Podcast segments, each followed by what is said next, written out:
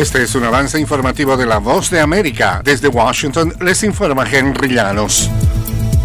El Congreso de Estados Unidos aprobó una medida provisional que evitará el cierre de algunas agencias gubernamentales mientras se avanza en una solución definitiva, nos informa Héctor Contreras. Todas las agencias del gobierno estadounidense continuarán operando con normalidad luego de que el Congreso de los Estados Unidos aprobó por cuarta vez consecutiva una medida de gasto a corto plazo, un proyecto de ley que superó la votación en las cámaras de representantes y del Senado y que ahora pasa a manos del presidente Joe Biden para ser sancionado. El acuerdo bipartidista fue resaltado por el líder de la mayoría en el Senado, el demócrata Chuck Schumer.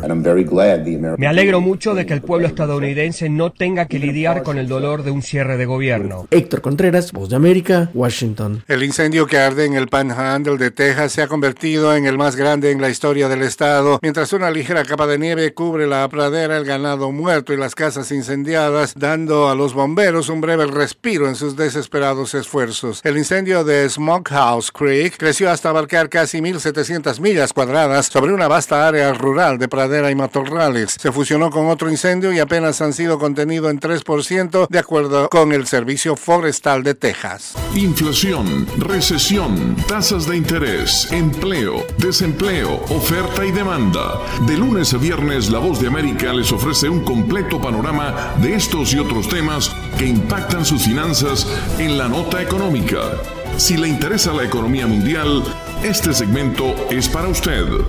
La nota económica, todas las tardes en las plataformas de radio y web de La Voz de América. Les invita Leonardo Bonet.